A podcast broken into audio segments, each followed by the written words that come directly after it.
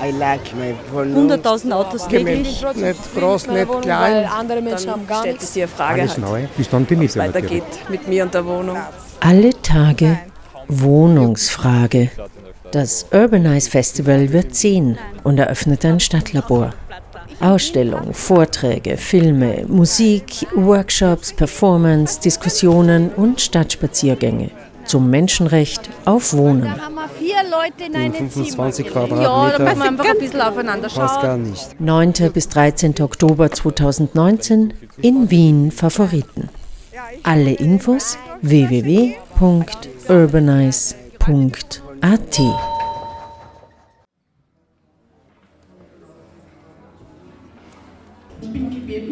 von Urbanize einen Vortrag über das Rote Wien zu halten, den ich natürlich nicht nur historisch halten möchte und ich habe es auch gleich mal rosa eingefärbt, das Rote Wien, weil ich denke, dass wir, wenn wir über das Rote Wien sprechen, dann jedenfalls radikaldemokratisch, feministischer, emanzipativer darüber sprechen wollen, was es eigentlich ist, was uns historisch hier in Wien in die Rolle bringt, dass äh, Wien derzeit äh, weltweit fast gefeiert wird für das äh, Wohnbaumodell, das aus dem historischen Roten Wien kommt und das auch bis heute eine gewisse Basis, also nicht nur eine gewisse, sondern eine starke Basis bildet, warum in Wien die gegenwärtige und sozusagen die globale Wohnungskrise oder Wohnungsfrage, die ja nicht nur Europa betrifft, sondern eigentlich äh, über Europa hinausführt, in Wien offensichtlich nicht so stark ist für viele, aber doch stark genug oder sehr stark eben für die vielen, die nicht Zugang haben zu dem Modell.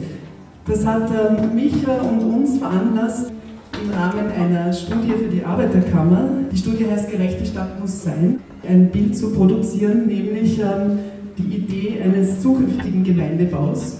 Der ist begrünt, da steht drauf, Co-Housing ermöglicht durch die Stadt Wien in den Jahren 2024 bis 2025 aus den Mitteln der Erbschaftssteuer. Jetzt könnten wir alle, und das soll es auch sein, darüber diskutieren, soll da Co-Housing stehen, soll da neuer Gemeindebau stehen, soll da äh, Genossenschaftsbau stehen, all das steht zur Diskussion.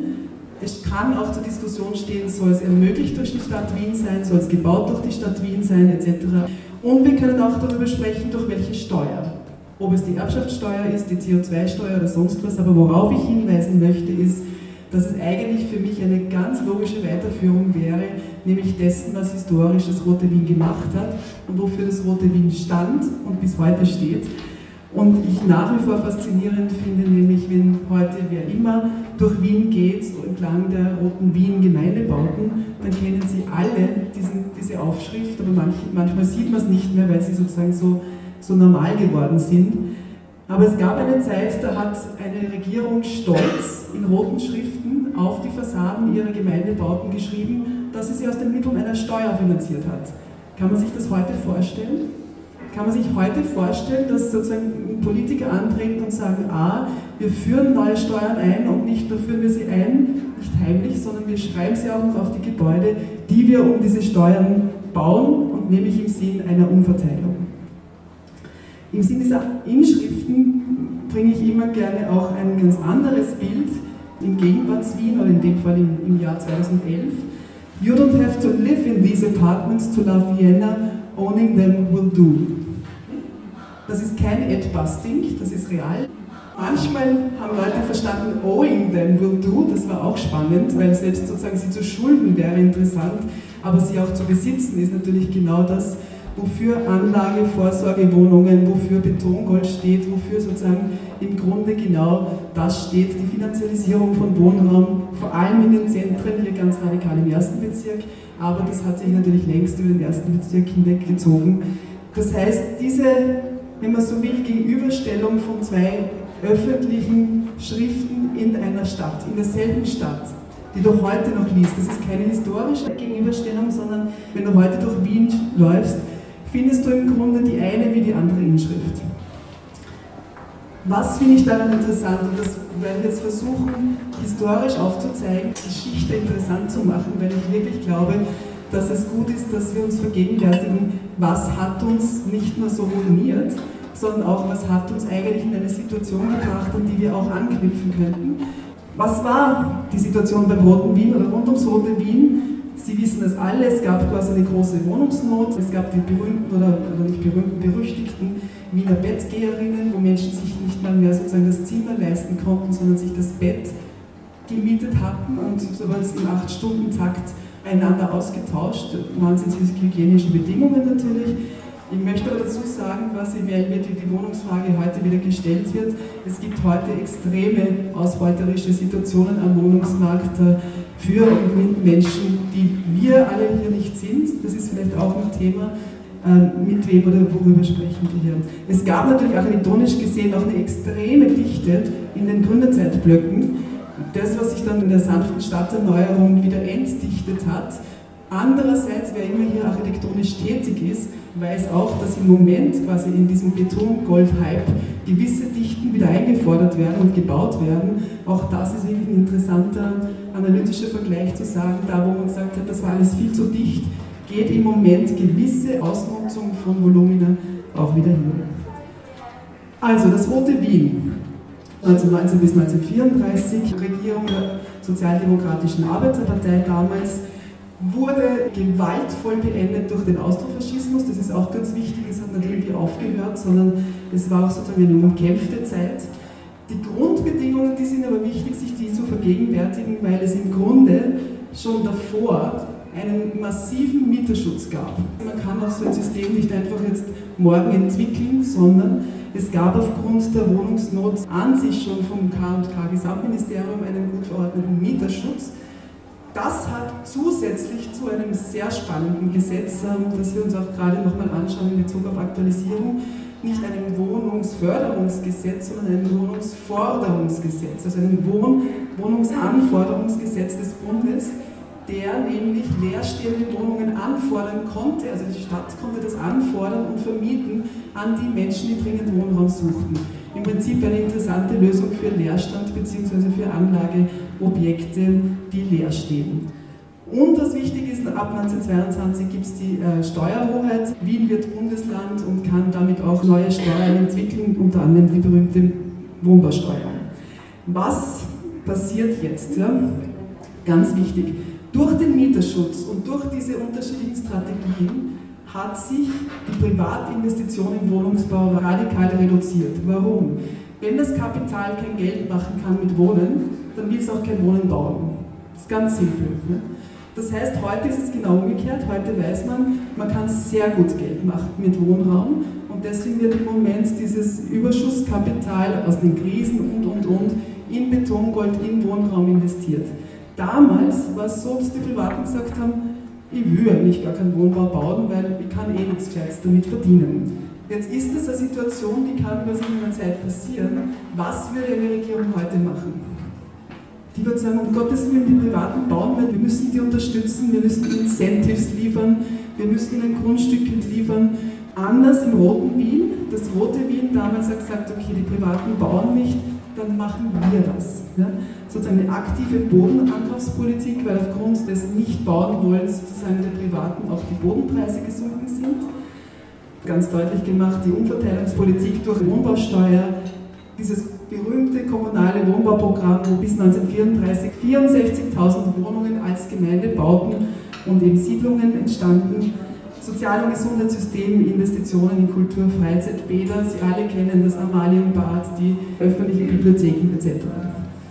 Jetzt könnte man sagen, wenn eine Stadt eine Steuerhoheit erhält, wird daraus noch nicht Umverteilungspolitik, weil Steuerhoheit kann so oder so genutzt werden. Das heißt, Steuerhoheit zu nutzen, um letztlich sowas einzuführen wie die sogenannten Breitnersteuern, so hießen diese Luxussteuern. Teil dieser von eben dem Finanzstadtrat Breiten eingeführten Steuern war die sogenannte Wohnbausteuer, die nun extrem progressiv war. Also im Gegenteil zur Umsatzsteuer oder Mehrwertsteuer, die nicht progressiv ist und über alles, was mit demselben Prozent liegt. Im Grunde also sagen eine ganz klare streng progressive Verteilung, denen, die es haben, mehr abzunehmen und zu verteilen, dann letztlich denen, die es nicht haben, auch zu bitten, einen Beitrag zu leisten, aber einen minimalsten, ganz kleinen. Dabei war wichtig, dass es sowas, wenn man so will, wie eine agonale Standortpolitik gab oder fast antagonistisch, nämlich sich überall in Wien Gemeindebau und Anführungszeichen zu leisten oder wirklich Gemeindebau in jedem, damals noch nicht im ersten, aber bis heute gibt es eben auch im ersten Bezirk einen Gemeindebau. Das heißt, dass überall an allen Orten Gemeindebau errichtet worden ist. Das wurde ein bisschen historisch hinterfragt, weil es immer geheißen hat, der Karl-Marx-Hof ist ganz gezielt im bürgerlichen Döbling quasi gebaut. Dann hat es auch geheißen, okay, es gab eigentlich ganz pragmatisch dort ein Grundstück. Ja? Das mag sein, aber wieder ein, ein, Grundstück zu haben oder dann den Karl-Marx-Hof draufzusetzen, das ist ein Unterschied. Ne? Das Grundstück dafür zu nutzen, ist eine klare politische Ansage. Also mit seiner gewissen Standortpolitik, aber auch Benennungspolitik, weil es ist ja auch eine Aussage, einen Gemeindebau Karl-Marx-Hof zu nennen. Ja? Zu sagen, okay, wofür steht eigentlich diese Bautätigkeit und womit ähm, verknüpft sie sich ähm, theoretisch konzeptuell. Der zweite Begriff, der, denke ich, mit dem Roten Wien wichtig ist und bis in die Gegenwart ist, dass der Austromarxismus sich auch sehr stark quasi Hegemonie vorgenommen hat, nämlich zu sagen, okay, wir wollen die Bevölkerung hinter uns haben oder nicht nur hinter uns, sondern sie mit, also mit uns haben. Das ging halt sehr weit bis zu sozusagen wirklich Arbeiterinnenidentität aufzubauen, also sozusagen dieses sozialdemokratische, austromarxistische sehr stark in das Alltagsleben mit zu verankern. Auch einen Stolz eines Proletariats aufzubauen. Ja? Also vor dem Roten Wien war die Ringstraße schon gebaut als großbürgerliche städtebauliche Entwicklung. Und eines der sozusagen Gemeindebauprojekte war auch sowas wie die Ringstraße des Proletariats zu bauen, nämlich am Gürtel, da wo es möglich war, mehrere Gemeindebauten aneinander anzulagen. Wie tun wir jetzt mit sowas, was klingt total toll? Ne? Also was ich jetzt erzählt habe, klingt irgendwie so wie, warum macht man nicht genau das jetzt wieder oder, oder gab es da nicht auch Probleme? Jacques Derrida, ein Philosoph, bringt hier einen ganz schönen Begriff ins Spiel, nämlich zu sagen, ein historisches Erbe müssen wir immer kritisch filtern. Ja? Wie tun wir eigentlich mit einem Erbe, das wir nicht nur affirmieren, sondern schauen, was wollen wir wählen, aber was wollen wir auch kritisieren. Und Kritik würde ich auch immer als etwas bezeichnen. Kritik übt man an etwas, das einem was wert ist. Also sozusagen, um im Prinzip die Dinge besser zu machen, sie zu aktualisieren, sie zu verändern. Und Ernst Bloch, ähm, der hat das ganz schön eigentlich fast architektonisch gesagt, äh, freilich ist das Beerben zugleich ein Umgestalten, ein Umbauen. Was wollen wir also vom Roten Wien erben oder auch nicht erben? Politisch-ökonomisch ist der Austromarxismus sicher eine interessante, nach wie vor historische Theorie. Es gibt äh, gewisse Typologien und Wohnformen, die bis heute die Hofstruktur etc. interessant ist und es gibt organisatorisch-verwaltungstechnischen Fürsorgeaspekt, der sich aber, und das ist einer meiner unter anderem Hauptkritikpunkte, sehr stark in einen Paternalismus übersetzt hat, den man eigentlich bis heute sozusagen in der Stadt auch spürt, nämlich diese Idee, wir werden mit Wohnraum versorgt, ähm, die Stadt weiß, wie wir wohnen wollen. Wie hat sich das geäußert? Also interessant ist äh, bis heute eigentlich äh, die Frage nach dem Vorzimmer. Es wurden damals neue Bauern umgeschrieben und auch sich selbst quasi Standards auferlegt, unter anderem, dass jede Wohnung ein Vorzimmer hat. Das war das Gegenteil zur Basena-Wohnung, um endlich auch eine gewisse Privatheit in den Räumen zu haben. Etwas, was übrigens jetzt gerade durch die Smart-Wohnungen wieder abgeschafft wird. Dieses Rote Wien wurde sehr kritisiert in den 70er, 80er Jahren von wieder radikalen ähm, Marxisten damals, äh, unter anderem Manfredo Tafuri, der gemeint hat, eigentlich hat das Rote Wien den Arbeitern zu früh und zu schön ein Zuhause gebaut. Also so hat gemeint, in dem Moment, wo Arbeiterinnen sich zu wohl fühlen, dort würde sozusagen der Utopiegedanke nicht mehr aufrecht bleiben.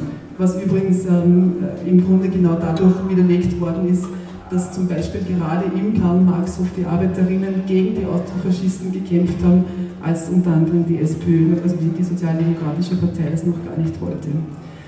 Es wurde auch die, die Ästhetik des Roten Wiens oft quasi von Avantgarde-Architektinnen kritisiert, dass es so ein Ziegelbau war, während in, in Hamburg längst oder in Frankfurt längst Stahlbetonbauten quasi die Avantgarde waren. Zugleich muss man sagen, dass die Ziegelindustrie in Wien gerade sehr stark war und die Stadt Wien sehr äh, gewusst damit umgegangen ist, dass es eine gewisse Ziegel ähm, nicht nur ein Können Ziegelarbeiterinnen in der Stadt hat, sondern auch das Material. Es wurde diskutiert, ob die Höfe zu geschlossen sind, zu burgähnlich wie eben der Karl-Marx-Hof. Das wäre die sogenannte Scheinwelt, die aber eben den Vorteil hatte, tatsächlich eine Burg zu sein im Bürgerkrieg. Oder aber auch der Rabenhof, den die Yves Blau wiederum eigentlich als sehr offenen Hof denkt. Und ich glaube, jeder, der den Rabenhof kennt, sieht auch, wie sehr das eigentlich fast so etwas wie eine verdichtete Gartenstadt ist ähm, mit den offenen Grünräumen. Die große Zahl, die jetzt heute wieder aktuell im Umlauf ist, nämlich es wurde in diesen Gemeindewohnungen, hatte man tatsächlich nur ca. 4% des Lohnes zu zahlen für die Wohnung. Das ist natürlich unglaublich, diese Prozentzahl, oder? Wenn man heute weiß, 30% 40% des Gehalts geht quasi in eine Wohnung auf. Das ist als Utopie oder als Konzept interessant heute wieder so zu denken, wurde aber gleichzeitig von Historikerinnen kritisiert, weil man sich vorstellen muss, wenn, wenn die Öffentlichkeit so wenig für eine Wohnung ähm, verlangt, dann lässt sich eigentlich das System fast nicht aufrechterhalten und im Prinzip könnte das Argument lauten, die Gemeinde Wien hat sich sozusagen dauerhaft abhängig davon gemacht, dass es dauerhaft Reiche gibt, von denen man die Steuern wieder abziehen kann, um sie in Gemeindebau zu übersetzen. Das heißt, da streiten sozusagen die Historiker, ob das nicht eigentlich zu niedrig war um auch sozusagen als System autonom oder auch sich selbst gut zu erhalten.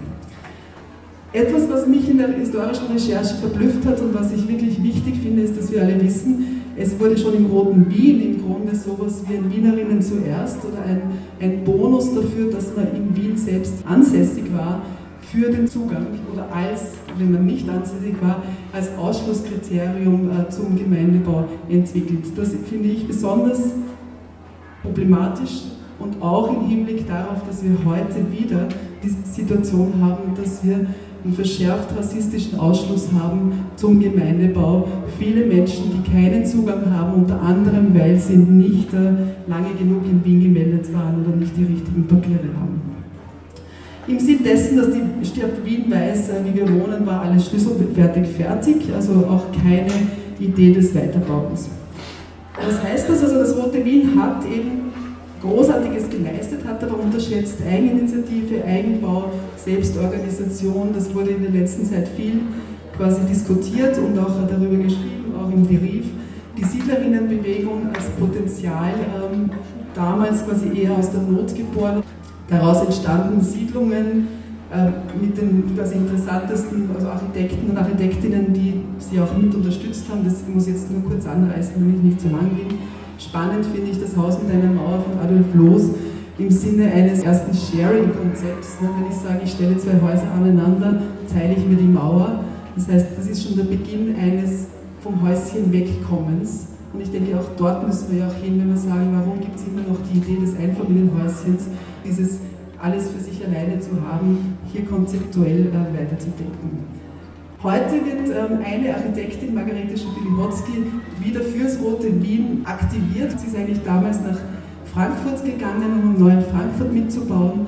Warum ich sie aber hier einbringen möchte, ist, sie hat schon damals quasi für Mieterinnenschutz sich eingesetzt, die Wohnbausteuerumverteilung, war aber auch eine Architektin, die politisch gegen den Antifaschismus gearbeitet hat, sich für Frauenrechte eingesetzt und so weiter. Warum möchte ich dorthin kommen? Weil ich glaube, dass es nicht nur eben um Instrumente geht, sondern sie auch zu politisieren.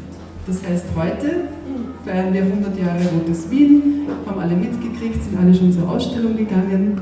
Im Sinn des Roten Wiens gebe ich einen kurzen Einblick in die Studie, die wir gerade machen. Ich darf eh nicht viel verraten, nämlich sich gegenwärtig Kritik an der Gegenwart zu üben. Kritik in Wien üben wir auf einem hohen Niveau im Vergleich zu anderen Städten. Sich das Erbe anzuschauen, nämlich vom Roten Wien weg, aber sehr wohl in die Zukunft zu projizieren zu sagen, was wollen wir denn eigentlich für eine solidarische Stadt in der Zukunft rückzudenken und in Schritte anzuskizzieren, wie es dorthin gehen kann. Im Zuge dessen haben wir uns angeschaut, zum Beispiel die Entwicklung des Wohnrechts und der Wohnpolitik. Und um nur das klarzumachen, die letzte Regierung hat eindeutig nochmal verschärft, aber eigentlich seit dem Roten Wien gab es immer ein Ringen um die Wohnbaupolitik. Und äh, 1986 gab es einen großen Einschnitt, oder 1982 einen Einschnitt, 1994 einen wirklich großen, weil seit 1994 gibt es die Befristungen und den Lagezuschlag.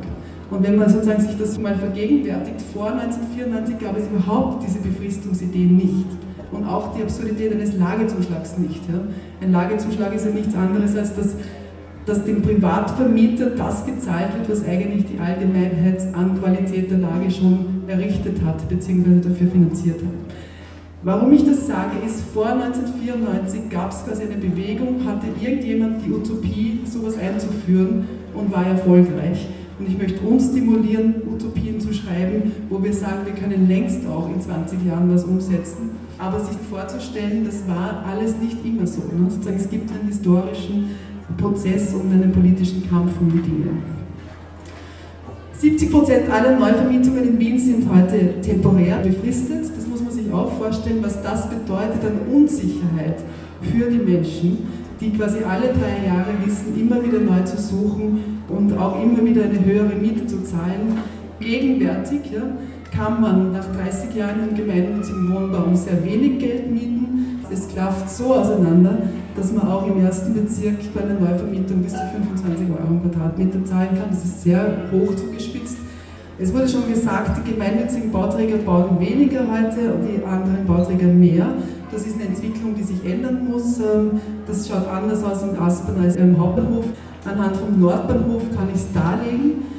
Das war im Grunde ein ÖBB-Gelände. Jetzt kann man diskutieren, ob ein ÖBB-Gelände, ich würde sagen, ist zu 100% öffentlicher bebaubarer Boden, ÖBB eindeutig. Ähm, aber streiten Sie mal mit einem ÖBB-Juristen, der wird das anders darlegen, nämlich sagen, es ist natürlich Privatwirtschaft. Unser Argument ist, das ist 100% öffentlicher Boden sozusagen, und wir brauchen dringlich sozusagen leistbaren Wohnraum in Wien. Warum wurde eigentlich auf dem Gelände lediglich ein Drittel geförderter Wohnbau gebaut, ein Drittel sogenannter preiswerter oder wurde gebaut, ist im Bauen, ein Drittel preiswert und ein Drittel frei finanziert. Das heißt, wir haben eigentlich nur ein Drittel überhaupt sozusagen von dem günstigen Format. Und die, die Frage, die wir im Zuge eines Projekts gestellt haben, ist die Frage nach dem vierten Drittel das hier überhaupt noch fehlt, nämlich die, die gar keinen Zugang, die noch nicht mal Zugang haben sozusagen zum geförderten Wohnbau. Oder auch generell die Frage nach der Verzählung, wenn man so will, irgendjemand verzählt sich hier massiv. Dort gibt es eine große freie Mitte, die heute sehr diskutiert wird. Unser Argument ist, ähm, heute wird mit zentralem Grünraum die Lage gut also Lage sozusagen wertvoll.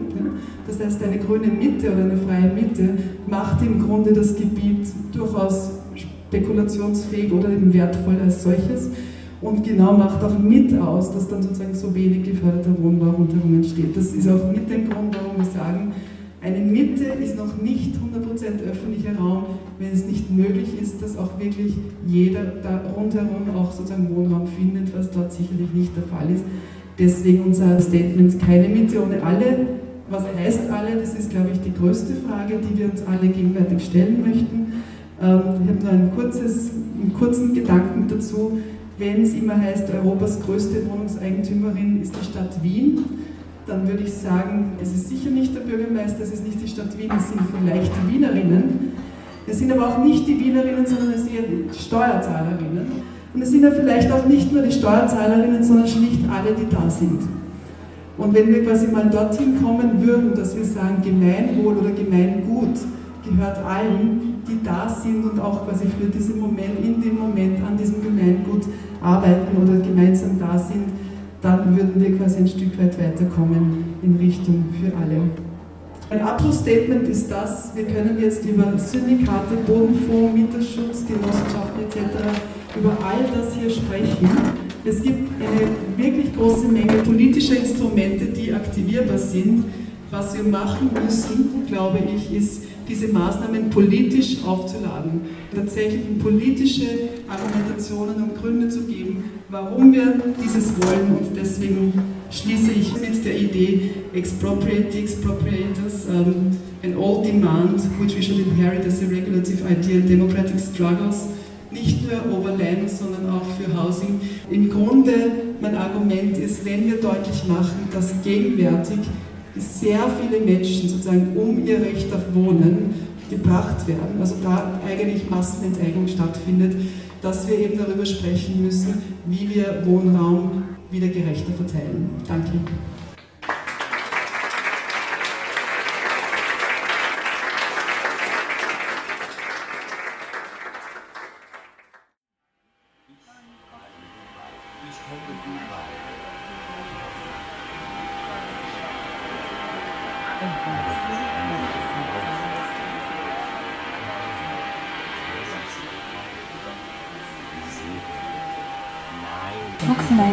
Kleinen Polen auf. Es gab da in den 80er, 90er Jahren einen Markt, an dem die Leute alles Mögliche verkauften. Besonders konnte man dabei die neuesten DVDs bekommen, vermutlich Raubkopien der neuesten westlichen Filme, aber auch Computerprogramme. Diese Händler packten ihre Ware in eben diese karierte Taschen. Wir nannten sie slawische Taschen. Sie wurden auch oft von den Grenzgängern aus der Ukraine verwendet. Wenn ich also früh am Morgen aus dem Fenster blickte, konnte ich diese Händler sehen.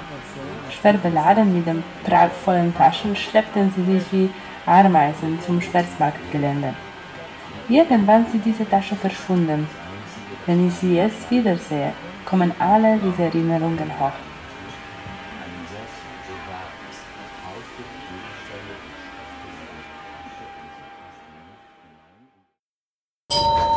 Like my 100.000 Autos täglich. Gemischt, nicht groß, nicht klein. andere Menschen haben gar Stellt nichts. sich die Frage Alles halt, neu, bis dann die Miete weitergeht mit mir und der Wohnung. Alle Tage Wohnungsfrage. Das Urbanize Festival wird ziehen und eröffnet ein Stadtlabor. Ausstellung, Vorträge, Filme, Musik, Workshops, Performance, Diskussionen und Stadtspaziergänge zum Menschenrecht auf Wohnen. Vier Leute in einem 25 Zimmer. Quadratmeter. Ja, da müssen wir einfach ein bisschen aufeinander Passt schauen. gar nicht. 9. bis 13. Oktober 2019 in Wien Favoriten. Alle Infos www.urbanize.at